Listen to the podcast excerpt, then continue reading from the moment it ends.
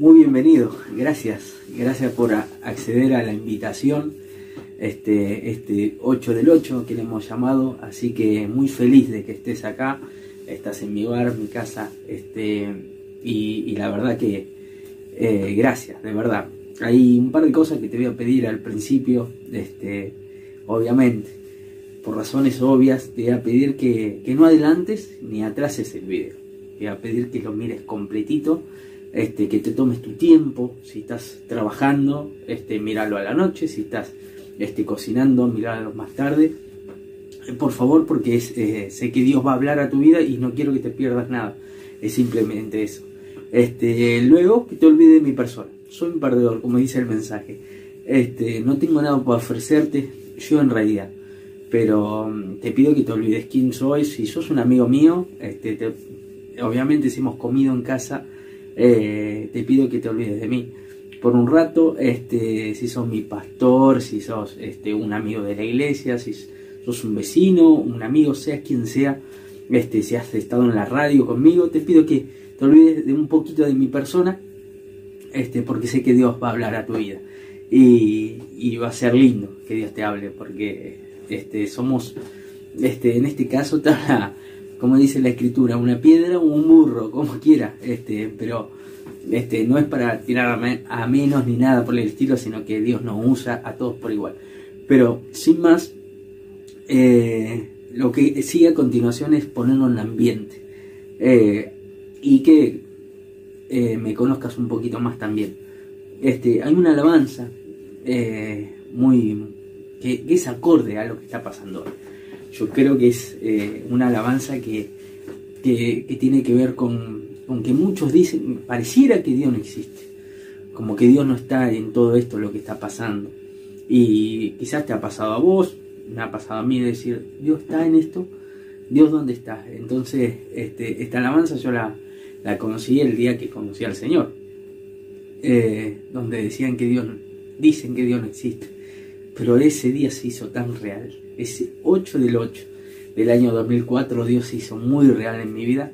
Por eso, bien acorde a esto lo que, lo que quiero, que te pongas, dispongas tu corazón, que si tienes ganas de llorar, si, si sentís enojo por lo que estás viviendo, si hay algo que estás viviendo que no te ayuda, que estás sintiéndote mal o, todo lo contrario, te sentís tan bien que, que querés agradecerle, esta es la alabanza esta es la canción, este es el momento. Así que te invito a que dispongas tu corazón, que te olvides de todo, del tiempo, de la hora, de lo que tienes que hacer.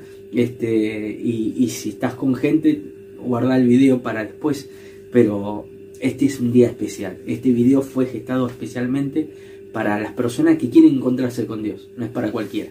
Es para todo aquel que se quiera encontrar cara a cara con Dios y sé que va a ser de bendición. Así que te invito a que escuches esta alabanza, que llores que, te regocijes en Dios, que abraces esta adoración, porque sé que Dios te va a tocar. Así que y después viene el mensaje, obviamente. Tengo una palabra para, para, para compartirte, pero antes quiero que, que sientas lo que Dios quiere hacer con tu vida. Así que vamos y adoremos junto a Dios.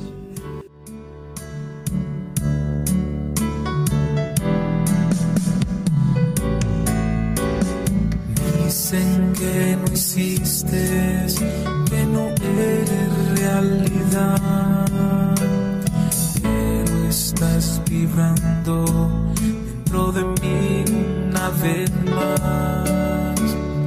Obras estupendas de amor son realidad y te siento más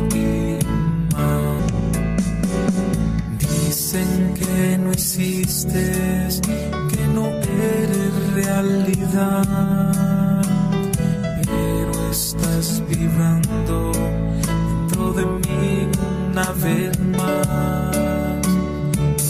Obras estupendas de amor son realidad y te siento más me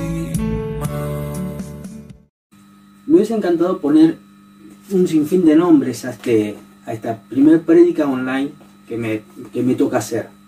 Este, no sé, Conquistadores de Sueños, este, Derribando al Gigante, venciendo al, al virus. Este, me hubiese encantado ponerle un mensaje más motivador que soy un perdedor. Porque nadie sigue a los perdedores. Ninguno apuesta por un perdedor. Nadie sigue ni apoya a un perdedor. La gran mayoría todo lo contrario. Buscamos al ganador de la vida para, apoyar, pero no me voy a detener mucho en eso. Este, pero sí que el mensaje primero eh, tiene que ver mucho con las personas que se encontraron con Jesús. Te voy a contar de dos historias, tres casi, de personas que se toparon con Jesús siendo este, perdedores, sintiéndose, o sea, por sus propias palabras, se van a dar cuenta de cómo tres personas se topan con el Maestro, con Jesús, en un momento dado de sus vidas. Uno de ellos es de esas personas perdedoras este, que solamente con verlas ya sabemos que es perdedor, que son esas personas que son justamente perdedor sin futuro aparente. Esas personas que son justamente, que cualquiera que la ve en la calle se da cuenta que es un perdedor, ese no tiene futuro. Este, te estoy hablando del caso de un leproso que está en el libro de San Mateo, capítulo 8, verso del 1 al 4, donde Jesús viene con una multitud, viene con gente, eh, usualmente Jesús se amontonaba a la gente porque él sanaba, estaba sanando, y, había un montón de personas que lo seguían a él. Y en esa caminata, en esas idas, se le aparece un leproso, alguien que obviamente apenas aparece el tipo ahí, las personas se dieron para atrás y el único que queda parado de pie es Jesucristo delante de ese, de ese hombre. El único que no se mueve es Jesucristo.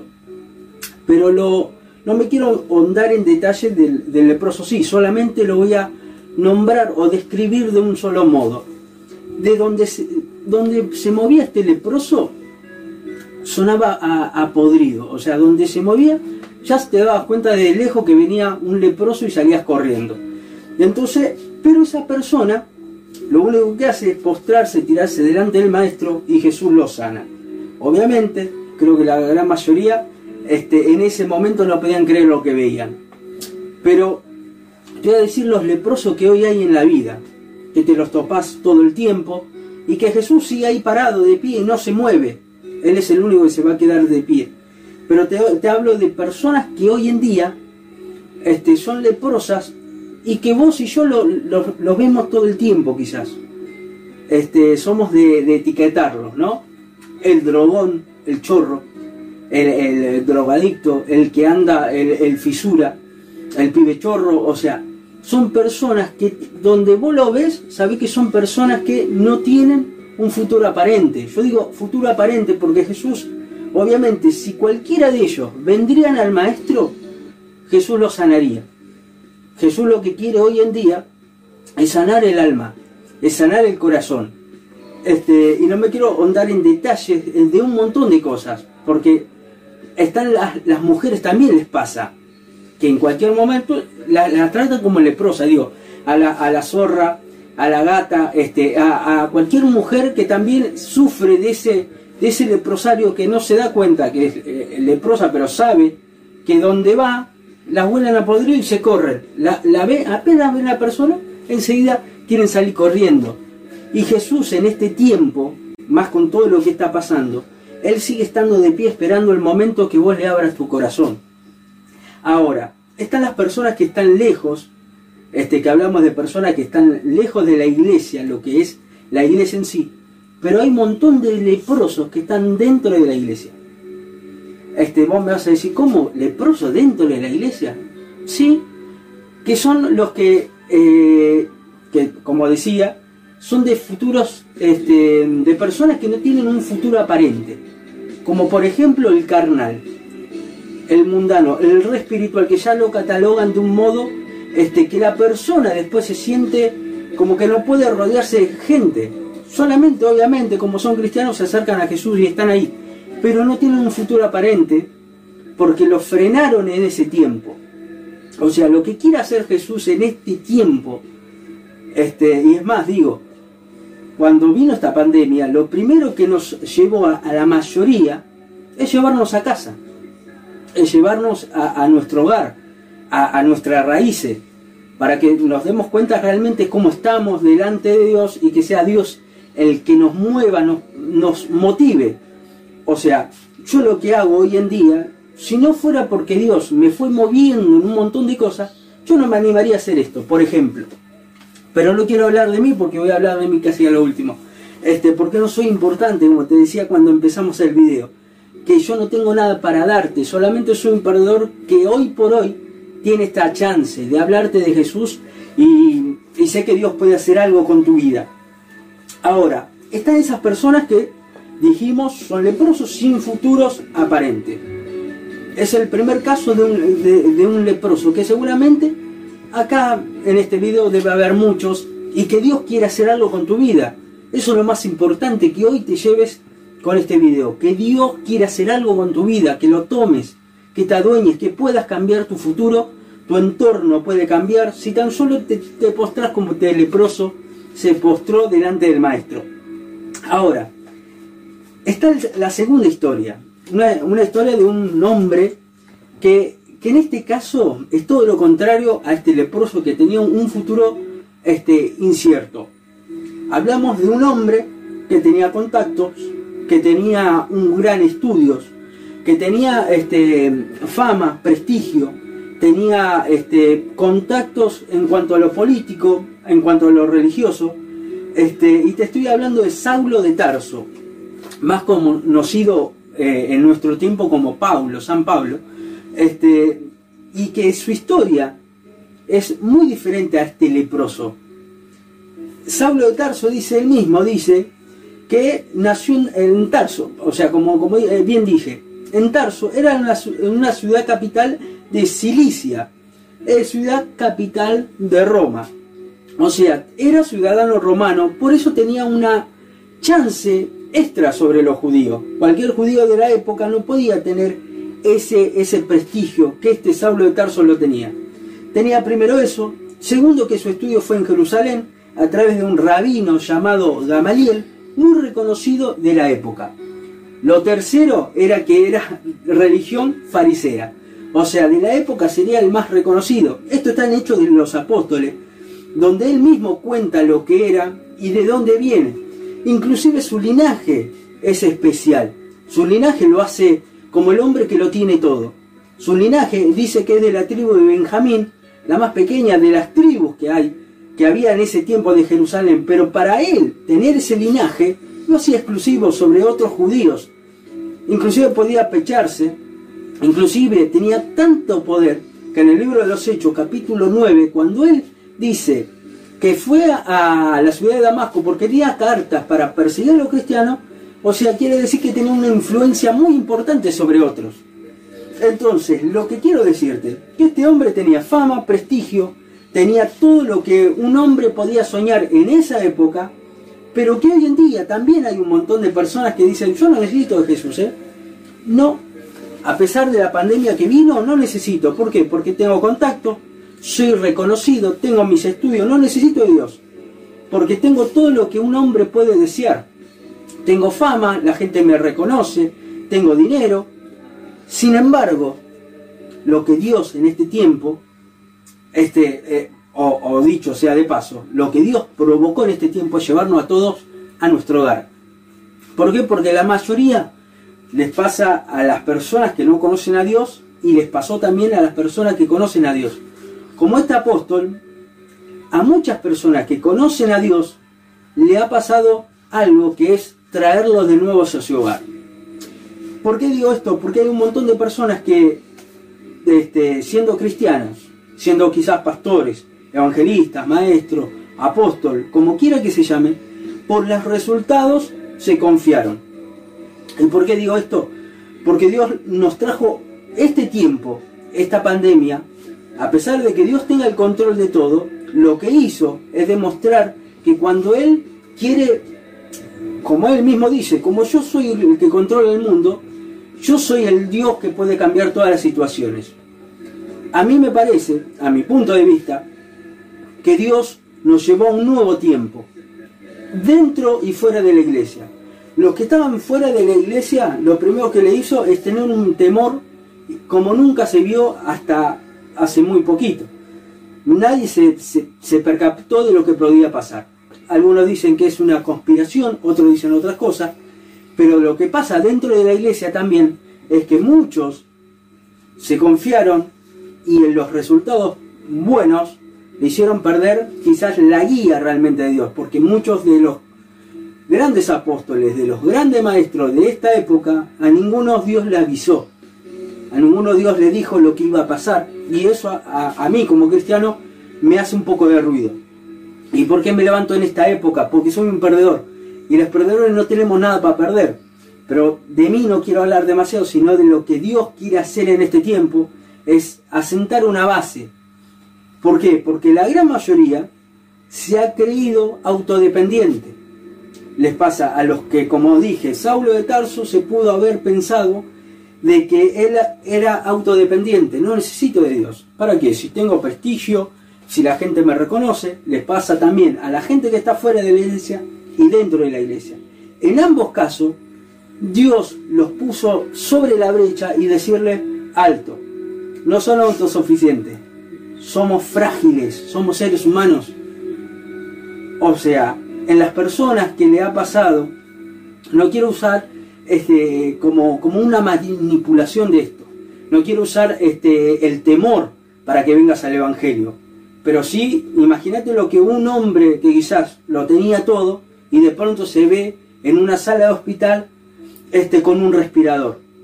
Nadie se lo esperaba. Él mismo quizás nunca pensó de la salvación. Y hoy Dios quiere que vos, te vengas a Él, que Él sea realmente la dependencia de tu vida. No hay otro, no hay otro Dios.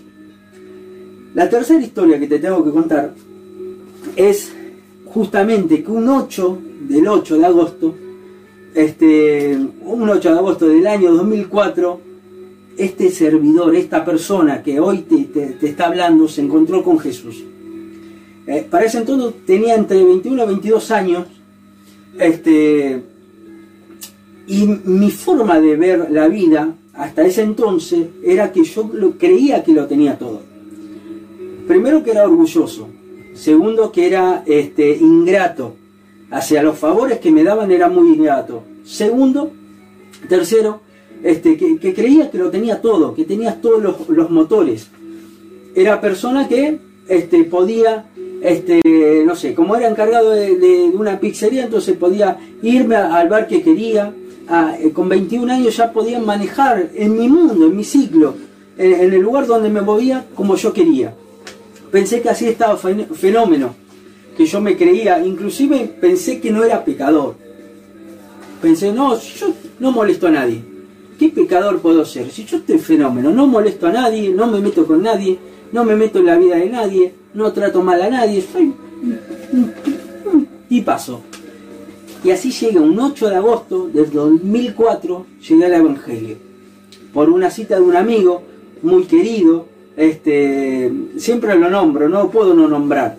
No puedo nombrar a la persona que este, me tendió la, posibilidad de conocer a Jesús, lo mejor que me pasó en la vida, que es Pablo González, siempre lo nombro a él, este, somos amigos de eh, muy chico, pero este, no me puedo no, no, no acordar de él, pero sí este, cómo estaba yo hasta ese momento. Fui tres reuniones a una iglesia chiquita ahí en el kilómetro 35, hoy es una media iglesia. Pero en ese entonces era una iglesia chica, y yo fui con mi gorrita, con mi forma de ser, como un leproso más, sin saberlo, porque yo obviamente fui este, a ver qué onda, ¿no? Y recuerdo bien que ese día se puso una mujer como nunca más volví a ver eh, su forma de predicar. Creo que, fue una de las personas más este, de predicadores, una de las mejores que he visto, y con una frescura de Dios. Pero recuerdo bien que yo llegué y pensé que estaba fenómeno, que yo necesitaba de Dios. Yo pensé que tenía todos los controles, que tenía este, todo para hacer. Y de pronto esa noche Dios empezó a ministrar mi corazón como nunca antes. Me di cuenta que era pecador, me di cuenta que, no tenía todo el control y que era un muerto vivo. Para aquellos que, que no saben lo que es quizás este, este término, es el vacío existencial, o sea, hacer cosas, pero vacíamente, o sea, sin sentido. sin propósito. Tener un trabajo, tener un montón de cosas, pero sin propósito, porque lo podés perder en un abrir y cerrar de ojo. Y, lo que más entendí era que era un ser eterno, que Jesús murió en la cruz por mí, para mí hasta ese entonces era algo más. Este, lo que Jesús hizo en e, ese día fue este, hacerme entender de que no había otro mediador, porque yo vengo de una cultura donde caminando a Luján llegaba el fenómeno, que alguien tenía como, como eh, estandarte ¿no? de, santidad, como que yo yendo a Luján, mi promesa estaba cumplida, que alguien podía intervenir eh, por mí. Los, los, lo otro era que este, cualquier persona podía ser este, buena persona, siendo buena persona no, no, no era malo, estaba fenómeno. Pero entendí que tenía que tomar pasos, que Jesús murió en la cruz por mí y que ese día empecé a ver de un panorama más amplio la salvación, que no era tan, este, tan lejana, que era una posibilidad tan cercana, que Dios estaba tan cerca de mí que no lo podía ver con mis propios ojos, no me di cuenta, no sabía que Jesús estaba ahí tan cerca mío como hoy. Quizás un montón de gente se, dice, yo estoy sola, no tengo a nadie. Les pasa quizás a abuelos, a seres queridos, quizás que están solos, que no pueden salir de su propia casa porque este, eh, están eh, en esta pandemia. Y muchos dicen, no, yo estoy solo en mi casa, no tengo a nadie. Y Jesús quizás está ahí a la vuelta tuya y no te está dando cuenta. Que como el leproso, Él está de pie todavía esperando que uno se postre diciéndole, Señor, sáname. Que como Saulo de Tarso, años después diga, todos esos estudios que, que tengo, lo tengo por basura. Porque lo que Jesús hizo por mí en la cruz es más importante que todos los estudios que yo tengo. Obviamente que Dios no quiere que no estudies, no quiere, no. Dios avala eso. Hay que estudiar, trabajar, pero lo que hizo Jesús en la cruz con cuanto a la salvación, una salvación tan grande que ninguno de los seres humanos se debería perder, se eh, debería no tomarlo como algo importante. Dios dice, yo todavía estoy aquí, no me he ido, todavía estoy para sanarte, para liberarte, todavía quiero sanar, todavía quiero hacer milagros, quizás hoy, como decía la canción al principio, que pareciera que Dios no existe, que pareciera que Dios no está, que está cruzado de brazo en otro planeta, que nos dejó tirado, que provocó esto para infundir que infundir miedo, para decir venía al Evangelio, no. Jesús no, no está lejos. Por eso murió antes que suceda estas cosas. Demostró su amor. Que nosotros no lo queramos ver es muy diferente, pero Él pagó un precio en la cruz del Calvario y en este tiempo la salvación es mucho más importante que todos los, los bienes que puedas ganar, que todos los dones que puedas tener dentro y fuera de la iglesia. La salvación es, lo que más se debe atesorar. Los que muchos manipulan, los que muchos quizá quieren hacer negocios, hoy Dios demostró que haciendo negocio no se salva a nadie, sino que solamente yendo a los pies del maestro. Quizás vos sea la primera vez que me escuchás. Yo pedí al principio que no adelante ni retroceda el, el video. Por dos cosas. Primero porque sé que Dios puede hacer algo por tu familia. Estoy seguro porque si no, sería en vano hacer esto. Y como dije al principio, soy un perdedor, no tengo nada para ganar ni nada para perder. Pero si Dios que puso esto, yo no lo haría, seguramente cuando esté en el reino de los cielos me va a rendir cuenta por haber guardado un poquito de lo que Él me mostró, por haberme callado la boca. Usar este medio para mí es decirte, Jesús es la única salida, no hay tres, cuatro opciones, hay una sola. Quizás alguno diga, no, no, pero yo conozco tal, eh, tal religión, conozco, no, se basa por religiones. Porque si vamos al caso, Saulo de Tarso, por ejemplo, era el más religioso de la época. Era un hombre que hacía todo lo que la ley le mandaba, inclusive perseguir cristiano para él estaba bien. ¿Por qué? Porque para él Dios, Jehová, era el único. Pero Dios se había demostrado a través de Jesucristo. Jesucristo pagó un precio por esa salvación. Por más religioso que seamos, la salvación no nos va a llegar. La salvación llega cuando nos arrastramos y decimos, Señor, perdona mis pecados con un corazón sincero. Por eso hoy Dios nos lleva a nuestro hogar. A muchos cristianos nos lleva a nuestro hogar porque estaban cristianos de facha, cristianos porque iban a la iglesia. Sin embargo, hoy hay que postrarse eh, eh, delante del Maestro para conseguir la salvación tan grande y no perderla por nada. Hay unos pasos que hay que hacer. Y a vos te pido que si me estás escuchando en esta noche y es la primera vez, que aceptes, como yo hice al principio, cuando conocí a Dios, acepte el amor de Dios primeramente. Su amor. Dice la Biblia en San Juan 3, 16, de tal manera amó Dios al mundo que ha dado su Hijo unigénito, para que todo aquel que en él crea no se pierda, mas tenga vida eterna. Decir eso en nuestro corazón es decirle, Señor, realmente quiero aceptarte como Señor y Salvador. Acepto lo que hiciste en la cruz del Calvario. Sé que me amas. Las personas, hay un montón de personas que se sienten no amadas y Dios te ama. Lo segundo es reconocer el pecado. Romano 3:23 dice, por cuanto todos pecaron están destituidos de la gloria de Dios. Esa gloria, esa salvación tan grande está lejos de nosotros por más religiosos que seamos si no aceptamos el sacrificio de la cruz. La cruz es lo más importante. Somos pecadores, y no pecadores porque lo hicimos de palabra diciendo, sí, es verdad, soy pecador y fumo tranquilo. No, ser pecador de verdad y decir, Señor, necesito la salvación, es lo más importante. Soy pecador y no puedo acceder por más fuerzas que haga humana, por más sacrificio que haga, por más cosas que haga para Dios. La salvación solo se tiene a través de Jesucristo. Y la vida se debe cambiar a través de ese sacrificio de la cruz. No se puede seguir igual. Lo, lo que sigue es arrepentimiento, obviamente. Si te arrepentieres de tus pecados, decía el Señor. El que se arrepienta. El arrepentimiento no es remordimiento. Arrepentimiento es decir, realmente no quiero más esta vida. Esta vida pecaminosa. Yo en ese día me di cuenta que estaba, yo no sabía qué hacer la salvación, la presencia de Dios primero fue tan real.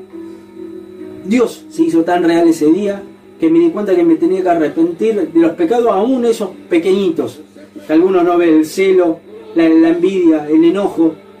Había un montón de cosas que tenía que arrepentirme ese día. Y me di cuenta que tenía que cambiar. Y es día a día, no soy perfecto todavía.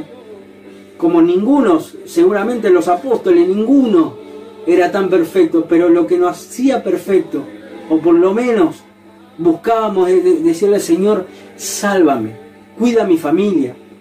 Hoy hay un montón de personas que por ser como, como le pasó a, a varios leprosos, como dice, que están dentro de la iglesia, no están en la iglesia hoy. Hoy son tan mundanos como otros. ¿Pero por qué? Porque se dejaron catalogar, se dejaron poner el matiz y se alejaron de Dios. Y hoy su familia está perdida.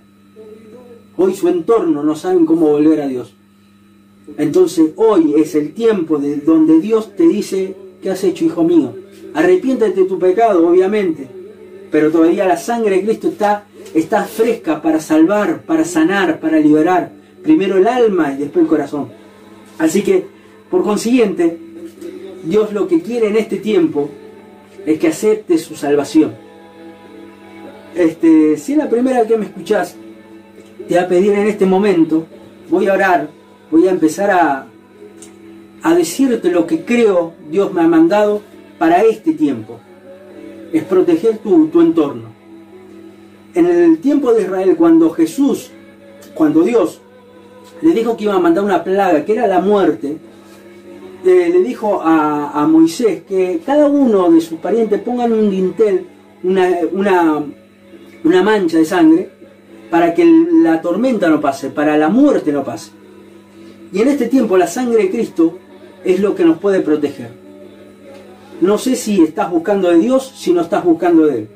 Si es que eh, llegaste a este punto del, del vídeo, te pido que cierra tus ojos ahí donde estés. Si no conoces al Maestro, que, que empieces a orar, quizás no sepa. Pero yo sé que Dios conoce tu corazón, conoce tu condición. Conoces que estás preocupado por tu familia. Sabe que estás preocupado por tus parientes. Sabe que estás preocupado por, por aquellos amigos que ves en el trabajo que le dieron COVID y le dieron positivo. Sabe que estás preocupado, que tienes miedo. Pero Dios te dice, no tengas miedo, porque mi Hijo dio la vida en la cruz del Calvario por todos nosotros. Así que te voy a pedir, si es la primera vez que escuchas esto, que cierre tus ojos, obviamente, y que repita conmigo esta oración que a mí me cambió la vida, que es aceptar a Cristo en el corazón, no de la boca para afuera. Lo bueno de este video que nadie te ve, que estás en tu casa solo, que seguramente estás ahí arrodillado pidiéndole a Dios por tu familia. Así que repetí conmigo ahí donde estés, Señor Jesús, en esta noche acepto tu salvación. Reconozco que soy un pecador, me arrepiento de ello y reconozco que tú eres el Hijo de Dios y que me puedes salvar. Anota mi nombre en el libro de la vida y guíame en tu verdad. Tú eres mi verdad. Guíame en este tiempo y protege a mis seres queridos. Y te acepto como mi único y salvador personal en esta noche. Si has hecho esta oración, te bendigo, amigo. Es la mejor decisión que hayas tomado de aceptar a Cristo en tu corazón. Y ahora voy a orar con esta alabanza. Si podés cerrar tus ojos y adorar un ratito, porque a muchos de nosotros a veces pensamos que Dios no está en control. Pensamos que Dios no está ahí con nosotros. Y pensamos que Dios nos tiene el control. Así que te pido que escuches esta alabanza y que le digas a Dios que vos tienes el control. Esta noche Dios tiene el control. Decirle que tome el control de tu familia, de tu entorno, de tu economía, de tu familia, de tu salud, de, tu corazón.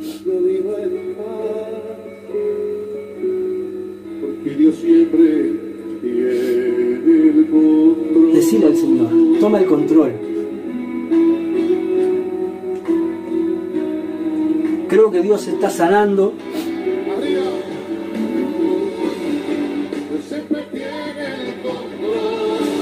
creo que Dios está haciendo algo en tu casa, en tu hogar, en tu barrio. Yo creo que en mi barrio, barrio del 35, hay personas que están cansadas de cómo están. Por eso oro por ellos, oro por mis amigos, por los que conozco, para que Dios libere, desate bendiciones, para que los que están dormidos en el Espíritu se despierten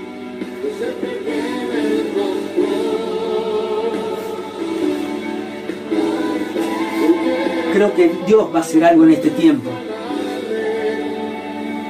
Y aunque no entienda lo que sucede, vivo tranquilo, yo vivo en paz, ¿por qué? Porque Dios siempre